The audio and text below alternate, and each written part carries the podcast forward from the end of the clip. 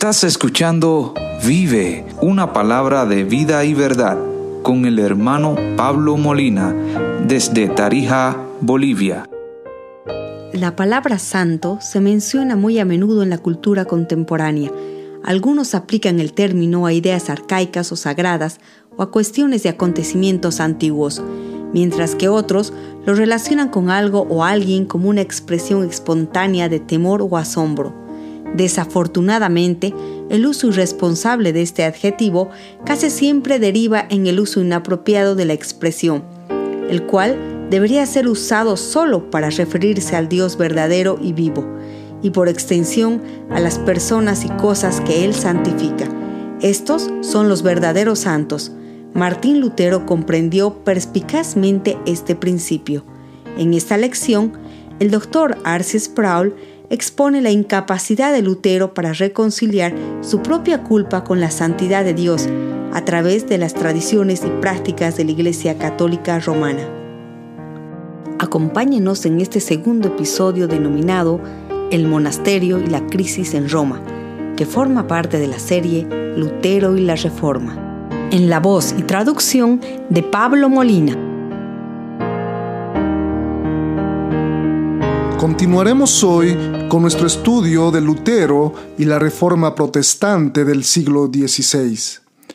En el libro que escribí muchos años atrás titulado La Santidad de Dios, incluí un capítulo entero denominado La locura de Lutero.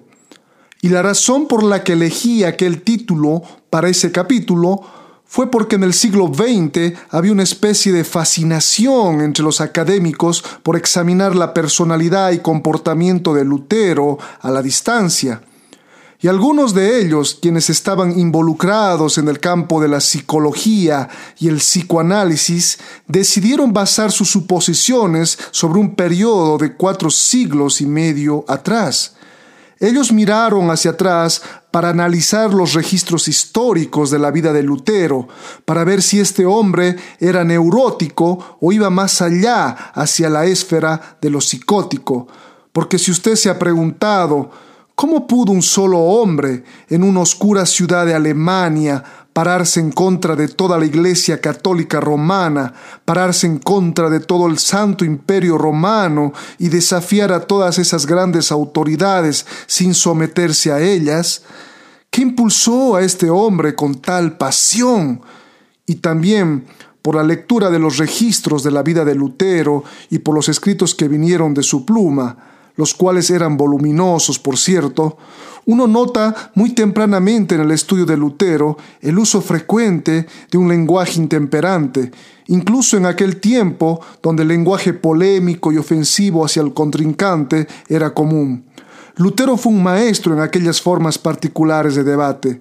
Una de las cosas favoritas que él hacía con respecto a quienes estaban en desacuerdo con él era llamarlos perros.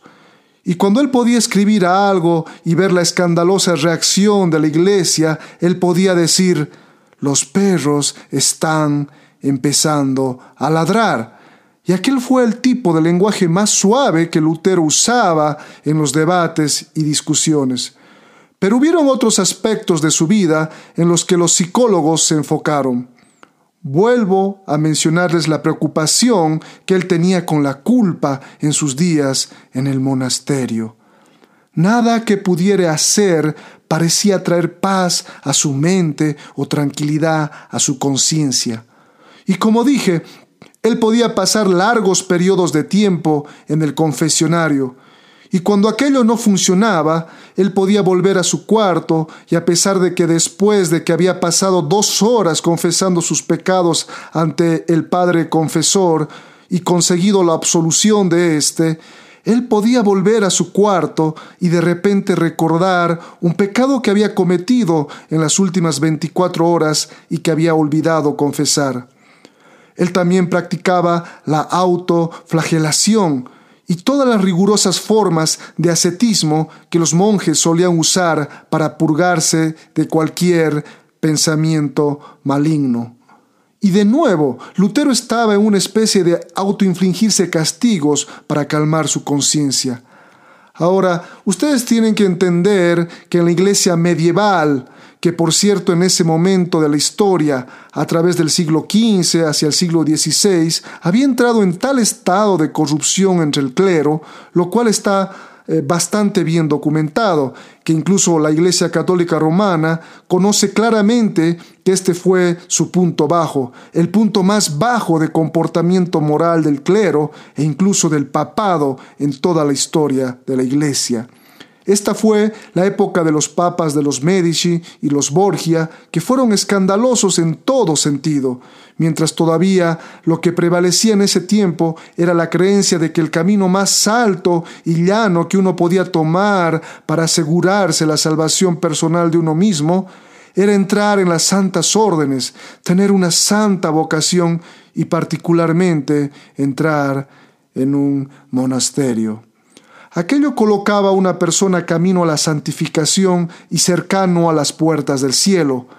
Y por ello es que Lutero estaba convencido y determinado en que a través de los rigores de la vida monástica él podría obtener la paz mental que tan desesperadamente buscaba. En una ocasión le preguntaron, Hermano Martín, ¿usted ama a Dios? Él respondió, Amar a Dios amar a Dios, a veces lo odio. Él dijo, veo a Cristo como un juez furioso con la espada del juicio en su mano, viniendo tras de mí. Y de nuevo, esta preocupación por la culpa hizo a los psiquiatras decir que este insano sentimiento de una conciencia inestable no es ni era racional, no era normal. Piensen acerca de aquello. Una de las cualidades que son usadas para describir a las personas que pierden el contacto con la realidad es la pérdida de los mecanismos naturales, normales, para superar los sentimientos de culpa. Por ejemplo, existe el relato de un hombre quien no podía salir de su casa e incluso no podía salir a un paseo en el campo o a comer afuera, porque estaba muy temeroso de los peligros que son inherentes a estos lugares de paseo. Y por eso su esposa lo llevó al psiquiatra. Y él le dijo, el psiquiatra dijo, ¿por qué tiene miedo de ir de paseo? Este hombre le respondió, si yo voy a un paseo, dijo, eh, con comida al aire libre, la comida puede estar contaminada y yo puedo luego morir. No solo eso, si salgo al campo para comer, pueden haber víboras en el césped y podría haber una víbora venenosa allí que puede morderme y matarme. O si manejo hacia el lugar de paseo, podría ser chocado por un auto y morir. El mundo allí afuera está lleno de peligros a cada minuto. Pues bueno, ¿qué podía decirle el psiquiatra a este hombre? ¿Que no existen riesgos al manejar un automóvil? Por supuesto que existen riesgos al manejar un automóvil. ¿Que no hay riesgo de que la comida se contamine? Por supuesto que hay riesgo en que la comida se contamine, que no hay riesgo de ser mordido por una víbora venenosa. Pregúntenle a la señora que está sentada aquí en la tercera fila, quien recién se está recuperando de una mordedura de una víbora venenosa. Pues bien, estos riesgos son reales, pero ¿quién se queda en casa, lejos de los paseos o comidas al aire libre, por causa de ellos? Tenemos incorporados mecanismos de defensa en nuestra mente para protegernos de los claros y evidentes peligros que están allí afuera, en todo lado. Y una persona puede tener una evaluación precisa de los peligros actuales y aún así ser inconsciente debido a que ha perdido el uso, el uso normal y consciente de los mecanismos de defensa. Ahora, llevemos aquello a la cuestión de la culpa.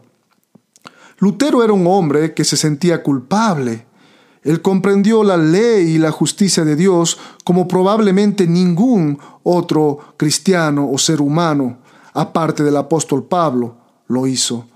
Él conocía el castigo, la severidad por quebrantar la ley de Dios, y él sabía que su alma estaba expuesta a un potencial tormento de castigo eterno. Pero la mayoría de la gente racionaliza su culpa. La mayoría de las personas niegan su culpa.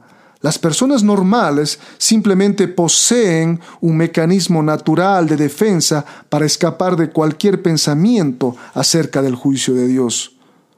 Nunca acaba de asombrarme de cómo cuántos millones y millones de personas pasan su vida entera sin ni siquiera pensar acerca de lo que les sucederá cuando estén delante de un Dios santo y tengan que darle cuentas de cada palabra necia que ellos hablaron. Vean, Lutero tomó aquellas enseñanzas de las Sagradas Escrituras muy seriamente, y tal como les mencioné, la justicia de Dios lo atemorizaba. Así que la pregunta es, ¿estaba loco?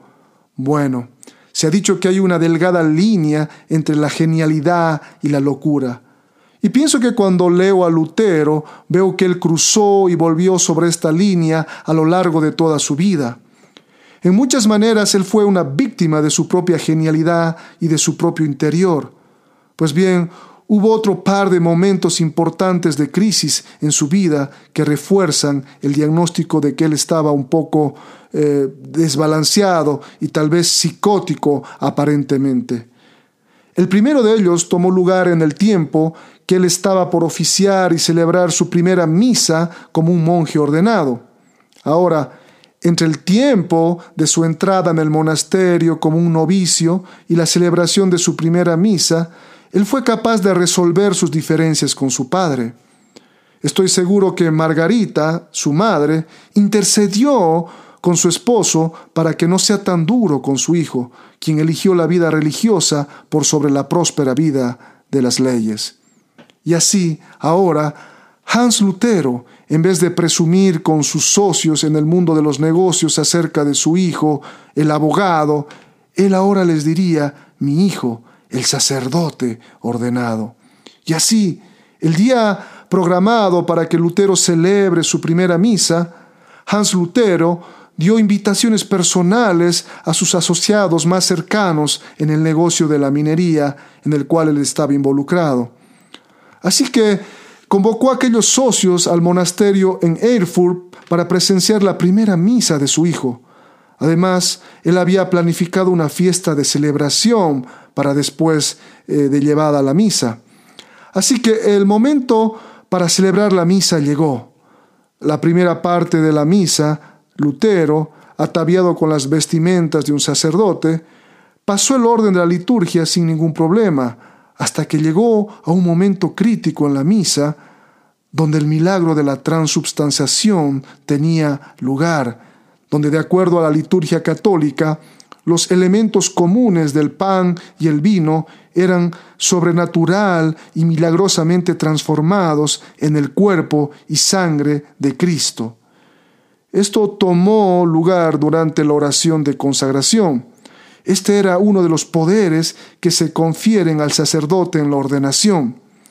Ahora, él tenía el poder de orar la oración que Dios escucharía para realizar ese asombroso milagro. Así que en el momento, en la misa, donde la oración de consagración tenía que ser recitada, Lutero abrió sus labios para decir eh, las palabras que tenía que decir, y nada salió. Él se quedó helado en el altar, petrificado, con gotas de sudor en la frente, con un visible temblor en su cuerpo. Sus labios temblaban, pero no era capaz de decir ninguna palabra. En medio de ese momento incómodo, uno de los otros sacerdotes presentes se paró, dijo la oración por Lutero y permitió que la misa continuara. Bien, Hans Lutero estaba fuera de sí mismo. Él había venido para mostrar a su hijo el sacerdote, y su hijo había fallado, y falló miserablemente en su hora más santa, para la desilusión absoluta y vergüenza de su padre. Y después de aquello, Hans tomó a Martín a un lado para una pequeña conversación. ¿Qué pasó allí? ¿Cuál es el problema contigo? ¿Tú piensas que tienes una vocación? ¿Piensas que Dios te ha llamado para ser un sacerdote? Tal vez lo que has tenido es una aparición del diablo que tú has confundido con el llamado al sacerdocio. Lutero dijo, ¿no lo entiendes? Yo tenía el cuerpo y sangre de Jesucristo en mis manos. ¿Cómo puedo yo, como un hombre pecador, manipular esas cosas tan santas? ¿Cómo puedo hablar normalmente en la presencia de tal maravilla y prodigio? Vean, aquí estaba el problema. No es que Lutero estaba loco, él realmente creía esto. Él realmente creía que el Señor Jesús estaba ahí. Él realmente creía que estaba parado sobre un lugar santo, donde otros hombres en el sacerdocio podían simplemente realizar esos movimientos y hacer esas cosas como una cuestión rutinaria. Lutero, cuando lo hacía, estaba temblando en toda su humanidad al estar en la presencia de lo santo. Pues bueno, hace unos momentos atrás yo dije que el camino de la vocación monástica era considerado como una de las mejores maneras para recibir la salvación dentro de la Iglesia Católica Romana. Pero otro elemento muy importante que ocuparía un lugar prominente y destacado en la crisis total que desencadenó en la reforma del siglo XVI era la práctica de la peregrinación.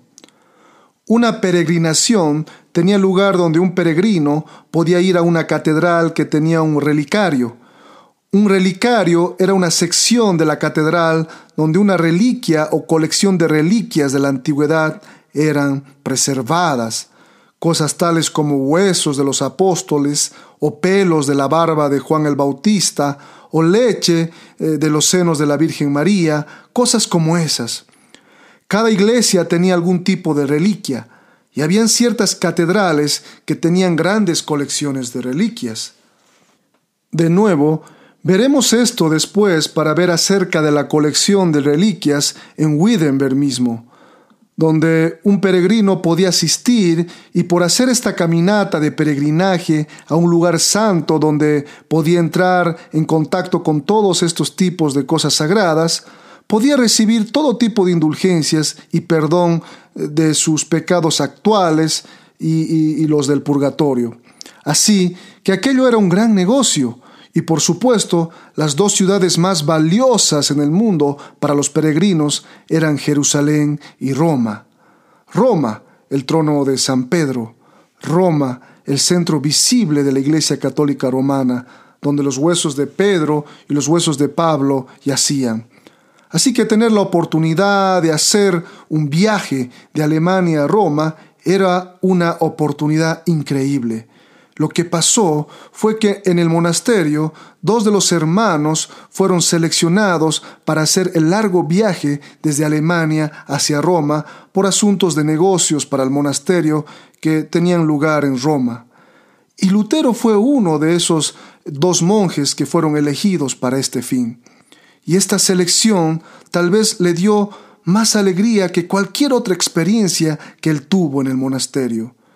Su único pesar fue que su madre y su padre estuvieran aún vivos, porque él deseaba hacer este viaje a Roma por el beneficio de este peregrinaje y usar las indulgencias de aquel viaje para sus padres, pero debido a que ellos estaban aún vivos, él no podía hacer aquello, Así que él dedicó este peregrinaje a sus abuelos, y este fue un viaje de varios meses a pie desde Alemania hacia Roma. Y yo no sé si él consiguió aquello por 1510, eh, yo pienso que fue por 1511 para el tiempo cuando él eh, llegó a la santa ciudad. Bueno, su viaje a Roma fue la más significante desilusión de su vida. Cuando él llegó a Roma, en vez de encontrar una ciudad santa, él encontró una ciudad que estaba caracterizada por una corrupción sin precedentes. Él advirtió que los sacerdotes en la ciudad podían hacer cinco o seis misas en una hora. Ellos podían pasar a través de la liturgia tan rápido como ellos pudieran hacerlo y recitar las palabras y entonces cobrar eh, las tarifas por aquello. Y esto escandalizó a este joven monje idealista.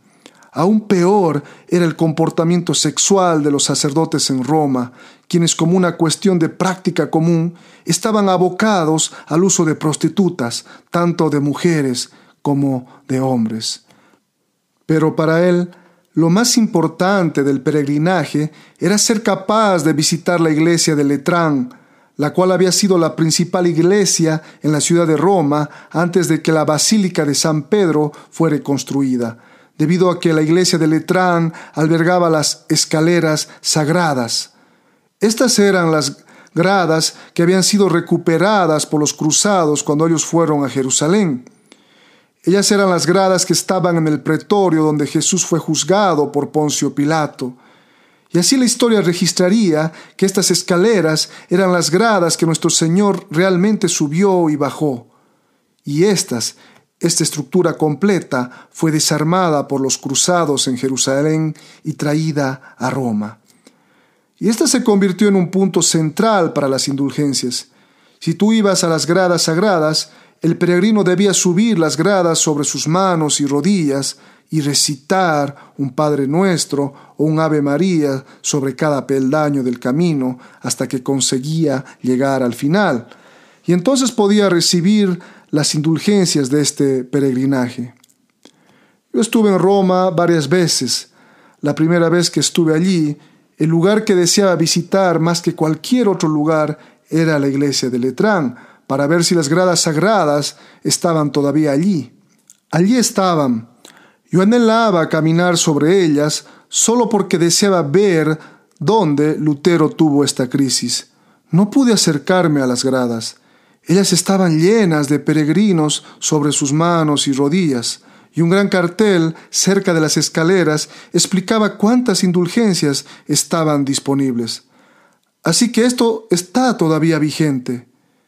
Pero en cualquier caso, Lutero fue a través de todo este proceso por las gradas sobre sus rodillas, besaba cada peldaño, recitaba el rosario y así sucesivamente. Cuando él llegó al final de las gradas, él se paró y él dijo en voz alta, a nadie en particular, él dijo, ¿quién sabe si esto es verdad? La duda que se encendió en su corazón que traspasó su alma aquel día fue una de la que no se libró en absoluto hasta que otra experiencia tomó lugar en su vida cinco años después. Les invitamos a escuchar el próximo episodio, La experiencia en la torre, que forma parte de la serie Lutero y la Reforma. Si quieres recibir más recursos como este, búscanos como Vive en Apple Podcast, Spotify, Anchor y otros. Suscríbete a nuestro canal.